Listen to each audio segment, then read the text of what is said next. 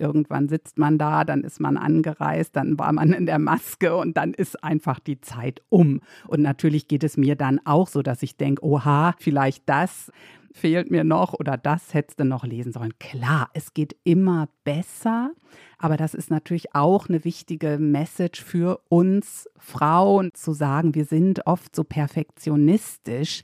Das muss und kann es nicht sein, weil dann kann ich nie den Mund aufmachen.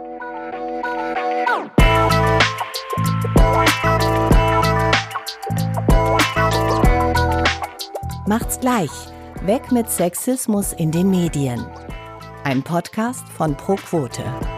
Hallo und herzlich willkommen zu Macht's gleich, dem ProQuote-Podcast über Sexismus in den Medien. Wir sprechen darüber, was wir als JournalistInnen gegen Sexismus in den Medien tun können. Wir tauschen Erfahrungen aus und besprechen, wie wir die Arbeitswelt am besten jetzt gleich gerechter machen können. Ich bin Sarah Stendel. Und ich bin Liske Jags und wir sind Journalistinnen und wir sind eure Hosts aus dem Vorstand des Vereins ProQuote Medien. Hallo Sarah. Hallo Liske. Heute soll es mal um ein Phänomen gehen, das zum Glück immer mehr Aufmerksamkeit bekommt. Und zwar geht es um die Tatsache, dass in den Medien hauptsächlich Männer als Experten zu Wort kommen. Gerade wenn es um vermeintlich harte Themen geht, wie Politik, Wissenschaft oder Wirtschaft. Und wir wollen einerseits wissen, was können Medienschaffende dafür tun, damit nicht immer nur Männer uns die Welt erklären? Also wie finden wir weibliche und generell diversere Expertinnen? Genau, ganz wichtiges Thema. Und wir wollen uns und auch anderen Journalistinnen Mut machen, mit ihrer Expertise in die Öffentlichkeit zu gehen, weil das passiert einfach noch viel zu selten. Die Frage ist, wie können wir Journalistinnen uns als Expertin auch platzieren? Wie werden wir sichtbar? Und auch ganz praktisch, auf was müssen wir eigentlich achten, wenn wir zum Beispiel in eine Talkshow eingeladen werden? Das kann ja auch mal vorkommen und ist ja auch wünschenswert. Und dafür haben wir heute eine Journalistin zu Gast, die ihr in den vergangenen Monaten vielleicht schon mal bei Lanz oder Anne Will, bei Maischberger oder Hart aber fair gesehen habt. Herzlich willkommen, Christina Berndt. Schön, dass du da bist. Ja, hallo. Danke, dass ich mit euch hier sprechen darf heute. Wir freuen uns. Christina ist Journalistin und auch Buchautorin. Sie hat unter anderem einen Bestseller zum Thema Resilienz geschrieben und sie ist seit vielen Jahren Redakteurin bei der Süddeutschen Zeitung. Ihre Schwerpunkte sind da Medizin und Forschung, und sie hat für ihre Arbeit auch schon zahlreiche Auszeichnungen erhalten. Unter anderem wurde sie letztes Jahr zur Wissenschaftsjournalistin des Jahres gewählt. Mega cool. Herzlichen Glückwunsch nochmal. Und wir haben es gerade schon gesagt, du bist vor allem seit Beginn der Corona-Pandemie viel in Talkshows aufgetreten. Und wenn man sich diese Auftritte mal anguckt, dann fällt auf, dass du da oft die einzige Frau in der Runde bist. Wie ist das so für dich? Ich finde, das hat abgenommen. Also es ist tatsächlich nicht mehr ganz so häufig so. Manchmal bin ich die einzige Frau gewesen, aber man sieht schon, dass einfach auch unser aller Arbeit, ja eurer Arbeit auch bei ProQuote da doch Spuren hinterlässt und man das eigentlich auch in den Talkshow-Formaten nicht mehr so macht, dass man nur eine Frau einlädt. Wenn ich die einzige Frau bin, das ist mir jetzt eigentlich egal äh, von meinem Gefühl in der Talkshow her, dass ich denke, ich muss da jetzt keine besondere oder andere Rolle einnehmen. Ich versuche schon weitgehend ich zu sein.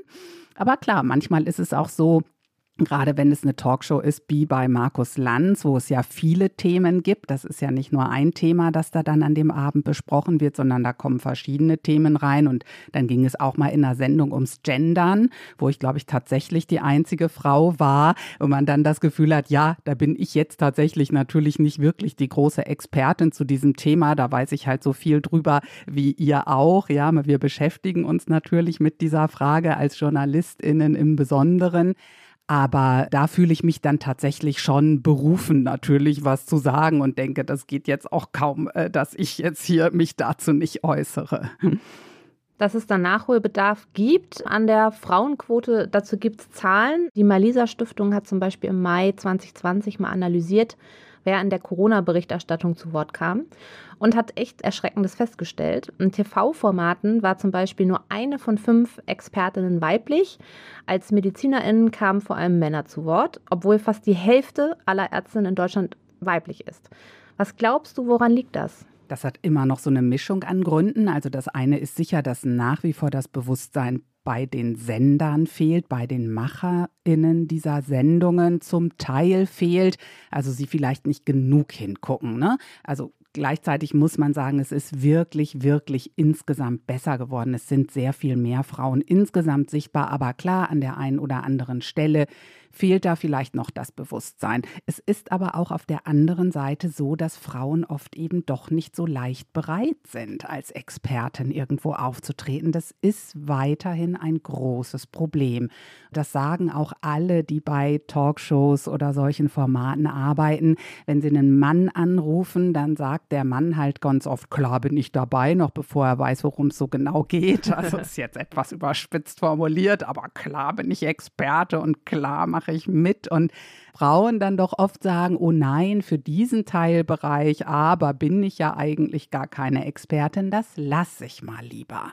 Es hat natürlich auch was Gutes, dass Frauen vielleicht ne, auf eine positive Art auch wissen, wo ihre Grenzen sind, wo sie wirklich eine Expertise haben.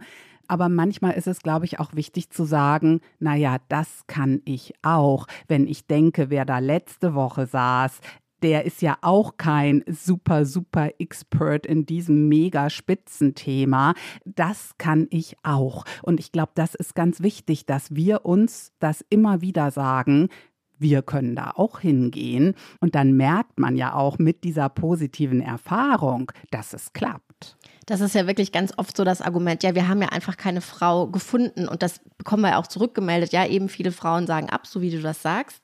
Ein Tipp, den man zum Beispiel öfter hört, ist auch, wenn man zum Beispiel absagt, dass man dann immer noch eine Frau vorschlägt als Ersatz für sich selbst, so, um zumindest dann anderen Frauen die Bühne vielleicht zu bereiten. Finde ich immer ganz gut. Wir von ProQuote haben damals bei Ausbruch der Pandemie und als wir das festgestellt hatten mit den Zahlen in den Talkshows, haben den Hashtag Corona-Expertin ins Leben gerufen und darunter und auf unserer Website weibliche Expertinnen gesammelt, um die Frauen eben sichtbarer zu machen. Und es gibt mittlerweile sehr, sehr viele solche Datenbanken, zum Beispiel auch speakerinnen.org, wo man sich mit den unterschiedlichsten Themengebieten als Expertin eintragen kann. Weißt du eigentlich, wie die Talkshows auf dich aufmerksam wurden, Christina? Nein, ich weiß das nicht. Das habe ich tatsächlich auch nie gefragt. Vielleicht natürlich auch aus so einer Schüchternheit. Man fragt ja irgendwie auch nicht, wie kommen Sie denn ausgerechnet auf mich? Das finde ich jetzt auch die falsche Frage, ja, weil ich mich damit ja im Grunde in Frage stellen würde, ach was, echt, Sie fragen mich, wie, wie fiel Ihnen das denn ein? Das ist aber tatsächlich auch ein Schneeballeffekt. Also nachdem ich zum ersten Mal bei Anne Will im April nach Beginn der Pandemie, also April 2020 war, wurde ich dann in ganz viele andere Formate eingeladen. Also es ist tatsächlich einfach Sichtbarkeit schafft Sichtbarkeit. Also das wissen wir Frauen ja gut genug. Darum kämpfen wir ja auch für die Sichtbarkeit von Frauen in Medien. Und das ist auch einfach so. Klar, wenn mal jemand irgendwo war und man weiß, die Frau, die kriegt schon einen Satz unfallfrei zu Ende oder sie kann Dinge kurz erklären, dann ist es ja auch was, dass man sagt, die lade ich wieder ein. Aber du hast dich eigeninitiativ quasi in keine Datenbank eingetragen als Speakerin oder als Expertin. Nein, tatsächlich nicht. Und ich könnte mir hier vorstellen, dass das eben auch kam, weil man in der Sendung aktiv womöglich auch eine weibliche Stimme wollte zu diesem Thema. Und ich habe halt auch ein bisschen Erfahrung schon gehabt. Also diese Anne Will Talkshow zu Corona war zwar meine erste Corona-Talkshow, ich war aber auch vorher tatsächlich schon mal eingeladen. Ich war ab und zu im Presse Club oder in der Münchner Runde oder bei Beckmann, als der noch seine Talkshow machte. Von daher hatte ich ein bisschen Erfahrung und ich glaube, das ist auch das, was diese Leute dann suchen. Sie suchen natürlich jemanden, von dem sie irgendwie wissen, die kann nicht nur toll schreiben, weil das nützt einem ja nicht so viel in der Talkshow, sondern die kann jetzt mal grundsätzlich auch auftreten. Dass ich damals bei Beckmann eingeladen war, war zum Beispiel ganz klar anlassbezogen. Da hatte ich also den Organtransplantationsskandal aufgedeckt und er hatte eine Sendung dazu gemacht. Und da hat er mich im Grunde als die Journalistin, die da das entdeckt hat, eingeladen. Ne? Da, da konnte man mich ja auch schlecht ersetzen sozusagen. Dann hat er es vielleicht einfach mal mit mir versucht, ja. Und das sind halt so Dinge, wo man denkt, wenn sowas passiert, muss man zuschlagen, dann muss man da hingehen, auch wenn es vielleicht schwierig werden könnte, gerade bei dem Thema. Das war ja auch nicht so ohne. Aber damit zeigt man eben auch, ich komme mit dieser Situation zurecht. Und natürlich lernt man auch, ist ja auch klar, dass das äh, wie bei allen anderen Dingen im Leben, das wird immer besser natürlich. Nein, natürlich gibt es zwischendurch auch mal Rückschläge, wo man denkt, das hätte ich jetzt auch diesmal besser machen können. Aber grundsätzlich hilft es natürlich einfach mal Ja zu sagen und sich was zu trauen. Das ist ein sehr gutes Stichwort. Also Beckmann war dein erster Talkshow-Auftritt und wir wollen natürlich auch wissen, wie ist der gelaufen? Wenn du sagst, was hast du dann irgendwann besser gemacht? Bist du in viele Fettnäpfchen getreten oder wie fühlte sich das für dich an, dieser allererste Talkshow-Auftritt? Und ja, was würdest du jetzt vielleicht auch besser machen mit der ersten Erfahrung? Ja, diese Situation war ja nicht so ohne, weil es tatsächlich auch eine schwierige Runde war. Ich hatte eben diesen Transplantationsskandal aufgedeckt, bei dem klar wurde, dass Ärzte in Deutschland an mehreren Unikliniken gegen die Regeln zur Organvergabe verstießen. Also wenn ein Patient so schwer krank ist, dass er ein Spenderorgan braucht, dann wird dieses Organ nach strengen Kriterien eigentlich vergeben, weil es ja einen Mangel an Spenderorganen gibt. Und dann ist es natürlich auch wichtig, dass da es mit Recht und Dingen zugeht, wer diese Organe bekommt. Und es haben Ärzte an mehreren Unikliniken gegen diese Regeln verstoßen und haben ihre eigenen Patienten gegenüber Patienten in anderen Kliniken bevorzugt. Das habe ich ans Licht gebracht und war dann auch bestimmend in den Medien. Ist jetzt schon zehn Jahre her, wirklich äh, monatelang die Medien beschäftigt. Aber es gab natürlich auch unter Ärzten Menschen, die das nicht witzig fanden, dass das an den Tag kam, weil es auch ein Problem war. Erstens für die Abläufe in den Kliniken, wo sich viele ja natürlich an den Pranger gestellt fühlten und auf der anderen Seite auch für die Spendebereitschaft in der Bevölkerung. Und nun hatte ich da eben auch einen Ärztefunktion Funktionär sitzen in dieser Runde, der sehr aggressiv war und auch gegen mich persönlich. Also das war insofern sicherlich schon eine der schwierigsten Runden damals. Aber ich bin da eigentlich trotzdem ganz gut rausgegangen, weil ich das Gefühl hatte, dass ich meine Position trotzdem gut behaupten konnte.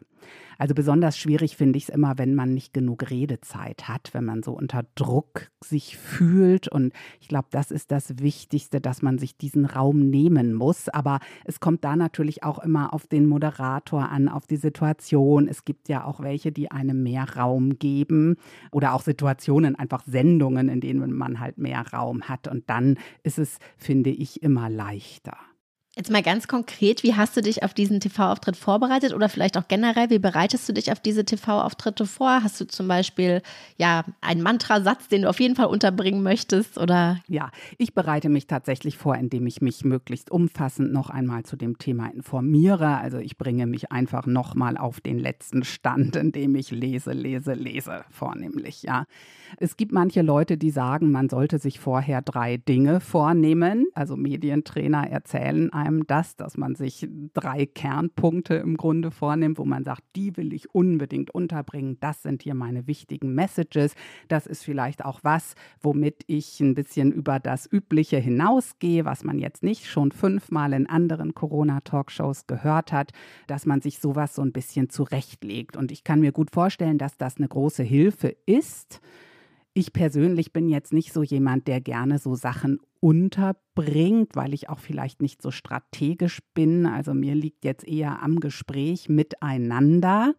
Das ist jetzt einfach mein persönliches, dass ich so denke, ich mag so auch Produktplatzierung nicht. Selbst wenn ich über meine Bücher rede, dann sagen einem natürlich auch Verlage, bitte erwähnen das Buch und sag immer, wie ich auch geschrieben habe. Ich mag sowas eigentlich nicht so. Das liegt mir nicht. Ich bin eher spontan. Ich bin natürlich. Aber es ist sicher trotzdem ein kluger Tipp. Also gerade wenn es auch ein Thema ist, in dem man nicht so sattelfest ist, ne, wenn man natürlich irgendwie in 20, 30 Talkshows zu Corona sitzt, dann ist es doch immer irgendwie Corona. Wenn man jetzt jedes Mal was komplett anderes hat, ist es wahrscheinlich schlau, sich vorher zu überlegen, was sind jetzt meine Key Messages, was ist eigentlich das Wichtigste, was ich in dieser Show unterbringen möchte. Kannst du grob schätzen, wie lange du dich vorbereitest? Weil ich fand, das klang jetzt auch, gerade wenn du neue neue Punkte reinbringen willst, die vielleicht in Talkshows noch nicht fielen, nach einigermaßen Vorbereitungszeit, weil du vermutlich diese Talkshows dir vielleicht ja nochmal anschauen musst und wenn du dich nochmal tiefer einliest, hast du da so für dich selber so dass du weißt, okay, einen halben Tag, einen Tag brauche ich schon oder länger? Ich nehme mir im Grunde die Zeit, die ich habe. Gerade in der Corona-Zeit waren wir WissenschaftsjournalistInnen ja nun auch wirklich nicht arbeitsarm. Das heißt, so viel Zeit hat man ja nicht unbedingt, aber in der Regel ja zum Beispiel die ganze Anreise. Ne? Für mich aus München war es ja meist ein weiter Weg, Hamburg, Köln, Berlin, so stundenlange Anreisen und mindestens in denen les, les, les ich. Und wenn man halt weiß, man ist nächste Woche erst eingeladen, was aber eine Seltenheit ist, dann gucke ich natürlich bis dahin auch alle Talkshows, die ich kriegen kann, damit ich weiß, was wurde schon so alles von wem gesagt. Aber ich würde jetzt nicht in der Rückblende nochmal Talkshows anschauen, es sei denn, ich weiß, da gab es irgendeinen Eklat über irgendwas, das müsste man jetzt nochmal gesehen haben. Nee, ansonsten bin ich eher die, die dann tatsächlich so viel liest, wie es noch irgend geht. Und ja, das können schon einige Stunden dann werden. Aber dann fühlst du dich danach wahrscheinlich sicher und kannst einfach nochmal anders wirken, vermutlich auch in so einer Runde, ne? Naja, ich glaube, es ist einfach wichtig, dass man auch up-to-date ist, wenn man sich da hinsetzt. Einerseits Mut zur Lücke, ne? Wir haben eben gesagt, man muss sich auch mal trauen. Also wenn ich mir jetzt wieder sage, na, aber eigentlich müsste ich ja alles über Corona wissen, was da irgendwie in den letzten acht Wochen noch passiert ist. Das schafft man ja gar nicht. Also ich glaube, das ist schon auch eine wichtige Message. Klar, gute Vorbereitung, wichtig. Man will sich da ja auch nicht blamieren, indem man irgendwelches falsches Zeug erzählt. Aber es kann natürlich nicht perfekt sein und insofern ist auch gut, dass die Zeit ein limitierender Faktor ist. Irgendwann sitzt man da, dann ist man angereist, dann war man in der Maske und dann ist einfach die Zeit um. Und natürlich geht es mir dann auch so, dass ich denke, oha, vielleicht das fehlt mir noch oder das hättest du noch lesen sollen. Klar, es geht immer besser, aber das ist natürlich auch eine wichtige Message für uns Frauen, für alle anderen auch, aber auch für uns Frauen, uns zu sagen, wir sind oft so perfektionistisch. Das muss und kann es nicht sein, weil dann kann ich nie den Mund aufmachen. Gibt es denn etwas von deinen Talkshow-Erfahrungen jetzt, wo du sagst, das würdest du jetzt wirklich anders machen? Also wir hatten schon einige Themen mit, ne, den Raum sich nehmen, Mut zur Lücke. Gibt es noch etwas, was du am Anfang vielleicht gemacht hast, was du jetzt nicht mehr so machen würdest? Also für mich ist es nicht so, dass ich eine strategische Änderung habe in meinem Talkshow-Verhalten. Also es gibt natürlich trotzdem Sätze, die ich lieber nicht gesagt hätte in Talkshows oder Momente, wo ich denke, da hättest du aber was sagen sollen oder dies hättest du sagen sollen, ja. Hast du so einen Satz mal für uns? Was für einen Satz würdest du nicht nochmal sagen? Den wiederhole ich doch jetzt nicht nochmal, bin ich. Okay, verstehen wir. Der bleibt unter Verschluss. Nein, aber das gibt es tatsächlich immer wieder und das quält mich manchmal auch dann hinterher, dass ich denke, oh nee, was hast du da gesagt oder wie hast du es gesagt oder hä? Das sind aber auch so Dinge, wo ich finde, das müssen wir halt versuchen abzulegen. Das ist wirklich auch dieser oft weibliche Perfektionismus und dieser Wahnsinnsanspruch an uns, ja. Wir müssen uns echt immer wieder klar machen, im Grunde, das schreibe ich ja auch in meinen Büchern, wenn ich das jetzt doch mal sagen darf, ja, so auch Zufriedenheit, äh, ja, wie schaffe ich das, indem ich einfach auch mal sage, okay, der Drops ist gelutscht und ich erinnere mich jetzt eben nicht an die drei Sätze, die ich besser nicht gesagt hätte oder den einen, meistens ja ein Moment, wo man hinterher denkt, hm, war vielleicht nicht so gut, sondern ich erinnere mich bewusst an die fünf, drei, zwei Sätze, wo ich gut war, wo ich denke, gut, dass ich das untergebracht habe und wie gut, dass ich das gesagt habe, damit man auch seinen Frieden macht, ja, denn sonst wäre ja die Konsequenz, ich gehe gehe nie wieder hin. Nein, es ist nicht perfekt. Ein guter Tipp gegen das Hätte-Gefühl. Ne? Ja, man muss einfach dann seinen Frieden damit machen und sagen, das war gut genug und das habe ich gut gemacht und darauf kann ich stolz sein. Schaust du dir denn dann die Folge oder Aufzeichnung mit dir dann überhaupt nochmal an hinterher? Nein, tatsächlich, das mag ich nicht. Also anhören kann ich mich noch ganz gut, aber da dieses Ansehen mag ich eigentlich nicht. Und selbst wenn es eben eine Aufzeichnung war oder ich schaue mir eigentlich keine Videos von mir an. Also ich mache ja auch in der Süddeutschen Zeitung immer diese Videokolumne. Die sehe ich mir eigentlich auch nicht an, es sei denn, ich muss dringend, weil ich irgendwelche Grafiken dazu nochmal anschauen muss oder sowas. Nee, das mag ich nicht so wahnsinnig. Ist vielleicht auch gut, um dann äh, das abzulegen und zu sagen, so, das ist jetzt fertig, Aufnahme ist im Kasten und äh, das hätte Gefühl muss ich jetzt nicht extra provozieren, indem ich nochmal alles rewatche. Ja, wobei andererseits lernt man natürlich auch, ja, wenn man sich dann mal anguckt und denkt, oh, wie hältst du deine Hände, du sitzt da aber doch komisch. Also das wäre natürlich an sich nicht so blöd.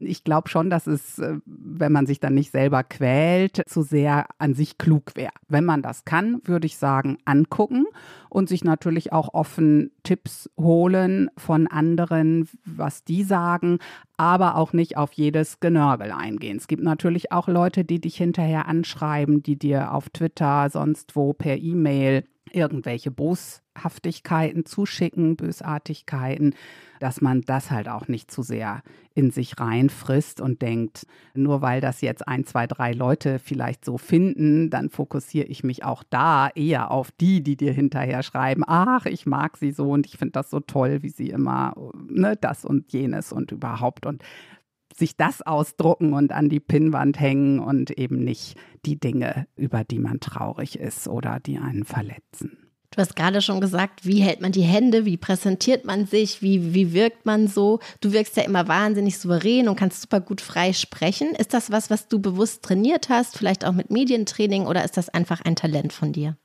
Das ist ein Talent von mir tatsächlich. Ich habe zwar auch an einem Medientraining schon mal teilgenommen. Bei uns in der SZ gab es auch mal ein zum Moderatorinnen-Training. Das hilft auf jeden Fall. Also ich finde das prima, sowas zu machen. Ich halte halt auch sehr viele Vorträge und ich spreche einfach gerne grundsätzlich. Also ich spreche auch gerne vor Publikum. Ich bin zwar durchaus auch immer noch nervös und oft geht es mir so, dass ich vorher denke, wieso habe ich jetzt hier zugesagt und sitze nicht zu Hause auf meinem Sofa? Ja, da könnte ich es eigentlich schöner haben. Aber an sich macht es mir auch eine gewisse Freude. Das ist sicher eine Grundvoraussetzung, dass man einfach auch gerne mit Menschen redet oder vor Menschen redet. Aber man kann natürlich wahnsinnig viel lernen, wenn man sich da professionell coachen lässt. Ja, vielleicht hätte ich das auch längst zu Beginn der Pandemie mal anpacken sollen. Habe ich aber nicht. Gibt es sonst noch irgendwie so kleine Tricks, die du vielleicht drauf hast oder weitergeben kannst? Also jetzt mal so ein bisschen banal, aber es gibt ja zum Beispiel immer die Ansage, im TV soll man keine Streifen tragen. Ich glaube, wegen diesem Memoré-Effekt oder so, weil das dann verschwimmt. Es ist ja auch irgendwie so, also die Kleiderfrage wird bei Frauen doch auch wieder viel stärker bewertet als bei Männern, oder?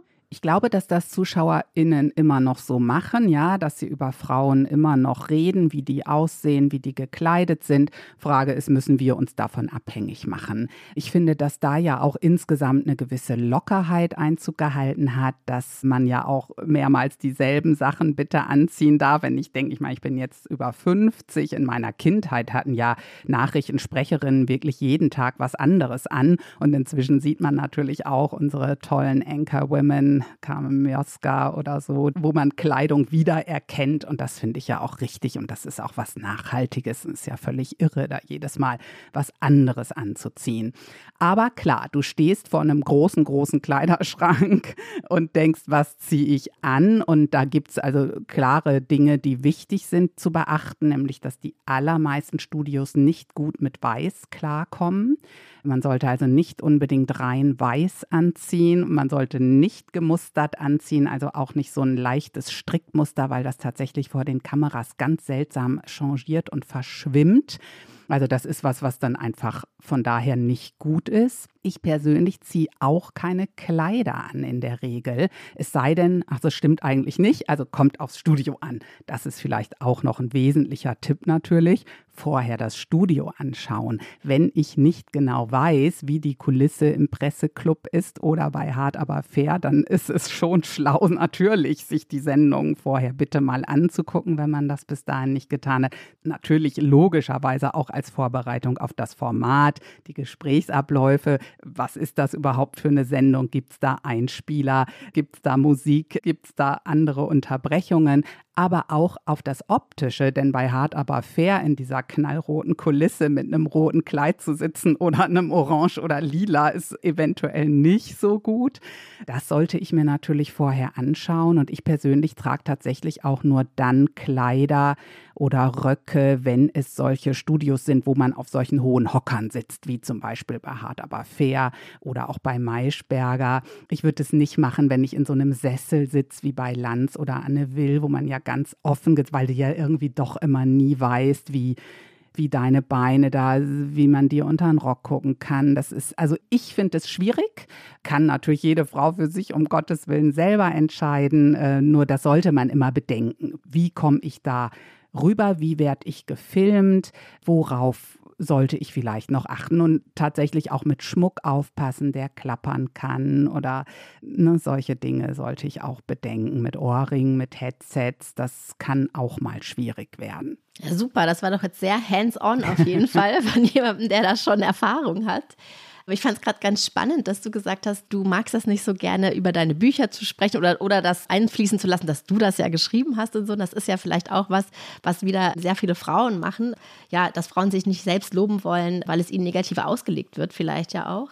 Es gibt zum Beispiel eine amerikanische Studie aus dem Jahr 2016 und die hat herausgefunden, dass männliche Wissenschaftler sich sehr, sehr, sehr viel häufiger selbst zitieren als Frauen und dadurch dann automatisch natürlich auch mehr Anerkennung und in der Wissenschaft weiterkommen. Ja, du hast auch gerade deine Videokolumne nochmal angesprochen und ausgesagt, ja, das ist so ein bisschen, fällt dir auch nicht so leicht. Weißt du denn, ob die Kolumne zum Beispiel sehr viele Frauen teilen oder mehr Männer oder wie das ankommt so? Ich weiß, dass es tatsächlich sehr gut ankommt. Also auch da kriege ich manchmal bösartige Mails nach dem Motto, wie sie da schon stehen. Also auch so frauenfeindliche Kisten, also wo man schon denkt, ah, was hast du denn für ein Problem hier jetzt eigentlich? Ja, also es ist schon manchmal auch eklig, aber das sind sehr, sehr wenige wenige.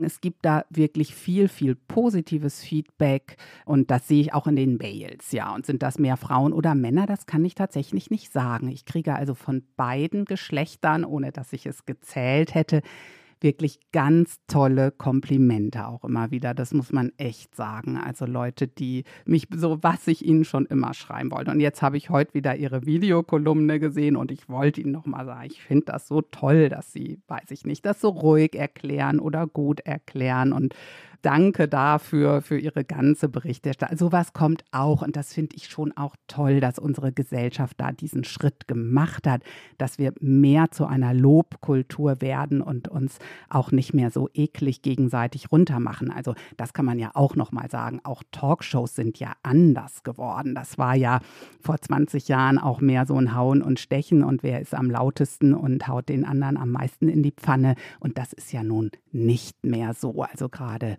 in den letzten Jahren hat sich das deutlich verändert und insofern kann man da auch noch mal Frauen ermutigen zu sagen, es ist nicht unbedingt so ein Hexenkessel.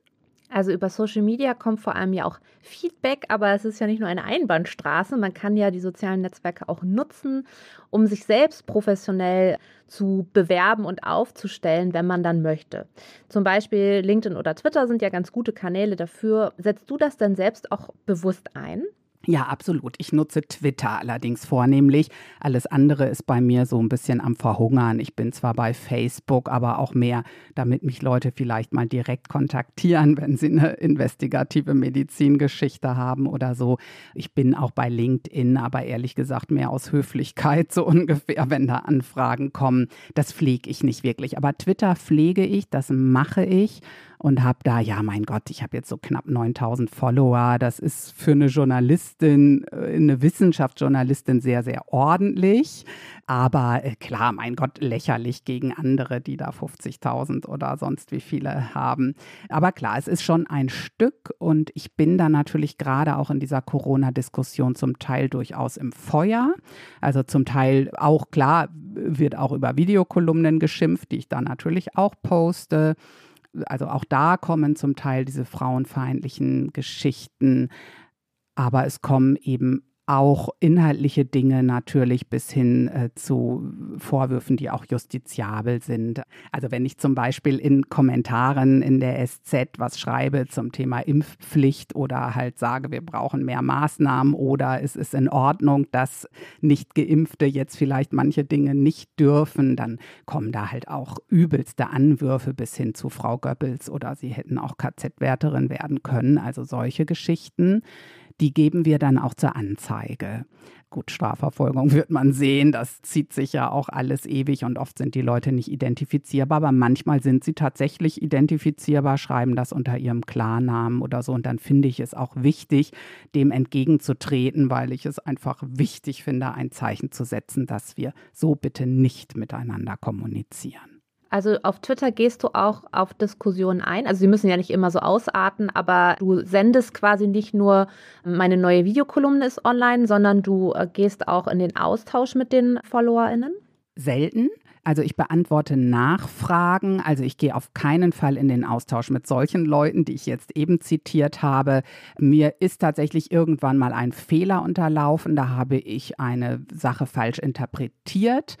Das schreibe ich dann auch. Da habe ich dann gesehen an den Kommentaren, oh, ich habe da offenbar was falsch gelesen. Das korrigiere ich dann auch und dann gehe ich auch ein Stück weit in den Austausch. Ich mache es aber relativ wenig. Was ich schon mache, ist, dass ich mich grundsätzlich stark zurückhalte. Also ich gehe nie aggressiv in diese Diskussionen. Ich bleibe immer total sachlich und versuche dann niemals irgendwie angefasst zu reagieren oder Leute blöd zu finden oder so. Neulich hat tatsächlich mal, da habe ich ein Interview mit Bill Gates gepostet. Natürlich auch wieder sowas. Habe ich also mit meinem Kollegen Stefan Cornelius Bill Gates interviewt, habe den Link gepostet auf Twitter, kurz auch was dazu gesagt, was drin steht. Und dann kam so der Anwurf, ach ja, die Wissenschaftsjournalistin des Jahres, jetzt wollen wir mal gucken, seht her, dieser Preis wird ja verliehen vom Medium Magazin und das ist der Oberauer Verlag und seht her, der ist von Bill Gates gesponsert was dann irgendwie 100 Likes kriegte und x-mal retweetet wurde und wo ich so dachte, hä, kannte ich mir jetzt nicht so richtig vorstellen, dass Bill Gates den Oberauer Verlag sponsert. Ja, und was war die Geschichte? Dass dieser Preis, also der Oberauer Verlag hat dieses Journalistenpreise.de wo die ganzen Preise aufgelistet sind. Und einer dieser Preise ist halt für irgendwie Gesundheits, Public Health, was weiß ich, von der Gates Foundation. Also da hatte diese Frau auch einfach, ne, hat mal eben gegoogelt, hat irgendwelchen Quark getwittert und sowas kläre ich dann schon auf, weil ich denke, wow, das ist jetzt so krass rufschädigend, zumal ich so sehr darauf achte, was ich für Preise annehme, weil ich eben auch keine Pharmaindustriepreise oder sowas annehme. Aber ich versuche das wirklich total ruhig dann aufzuklären. Aber da ist es mir dann wichtig, das auch zu schreiben. Genau, was da jetzt auch wieder reinspielt, ist wahrscheinlich auch deine Fachexpertise zum Thema Resilienz. Du hast ja das Buch auch drüber geschrieben und zu, zu Zufriedenheit hast du auch ein Buch geschrieben, haben wir gerade schon gehört. Dein Trick mit denen lieber die drei guten Sachen äh, sich dran erinnern. Gibt es noch irgendwas, was du mitgeben kannst, was man macht, ja, wenn man vielleicht in der Kritik steht, eben nach so einem öffentlichen Auftritt, was Journalistinnen machen können, um sich besser zu fühlen? Das ist für mich eigentlich das Wesentliche. Also sich wirklich darauf konzentrieren, was man Gutes gemacht hat. Das ist so ein Resilienztool, was man immer wieder im Leben braucht. Also das kann natürlich für so eine einzelne Talkshow sehr gut funktionieren, indem ich ganz klar sage, Mensch, das war gut und guck mal, du warst jetzt schon so oft eingeladen, also so verkehrt äh, kann das alles nicht sein und sich ganz bewusst dann wirklich zu freuen an den Dingen, die gut waren. Wichtig ist natürlich auch immer, sich das Feedback von Menschen zu holen, die einem wohlgesonnen sind, dass äh, man sich da nochmal vergewissert. Das finde ich auch immer einfach was Tolles natürlich unter Frauen, sich auszutauschen, gerade auch Erfahrungen zu teilen und dann eben auch sich sagen zu lassen, Mensch, aber das war super an dieser Stelle, das hast du einfach gut gemacht. Und dass man das andere wirklich für sich abhakt. Wenn wir jetzt mal die Perspektive wechseln sozusagen und äh, dich als Journalistin bei der Arbeit betrachten, was macht für dich eine gute Expertin, ein guter Experte aus? Also wie gehst du bei der Auswahl vor? Ja, das ist ja auch was, was uns in der Corona-Krise oft vorgeworfen wurde. Wir würden zu einseitig auswählen, aber es gibt tatsächlich klare Qualitätskriterien für ExpertInnen, gerade im Wissenschaftsbereich.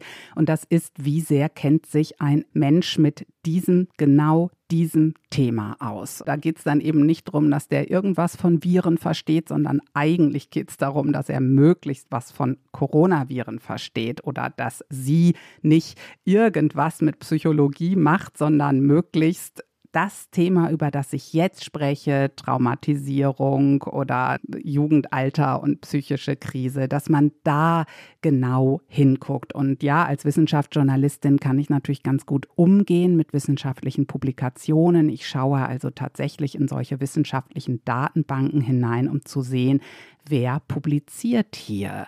Das kann man natürlich auch zum Teil mit Googeln schaffen, aber dass man eben nicht den nächstbesten Psychologen fragt, sondern schon spitz nach dem Thema schaut. Es geht ja auch nicht nur darum, mehr Frauen zu Wort kommen zu lassen, sondern auch sonst diverser zu sein. Also Studien zeigen, dass neben Frauen auch oft Ostdeutsche und Menschen mit Migrationshintergrund deutlich unterrepräsentiert sind, auch im Verhältnis zu ihrer Vertretung quasi in der Gesellschaft. Achtest du in deinen Artikeln darauf, diverse Stimmen zu Wort kommen zu lassen? Ich achte insgesamt zu wenig drauf. Ich achte, finde ich, auch immer noch zu wenig drauf, genügend Frauen zu Wort kommen zu lassen. Also ich ertappe mich auch selber immer noch dabei, dass ich manche Artikel schreibe, in denen nicht drei Experten, aber es sind alles Männer. Also es kommt leider bei mir selber immer noch vor. Das mag an dieser Fokussierung liegen, dass ich sehr stark themenbezogen schaue, aber das ist natürlich nicht die ganze Erklärung, weil ich dann ja genauso auch auf Frauen treffen müsste, auch wenn die natürlich immer noch unterrepräsentiert sind in diesen Funktionen. Ja, das ist ja auch das Problem, dass dann doch an den obersten Chefarztposten äh, sitzen dann doch wieder die Männer.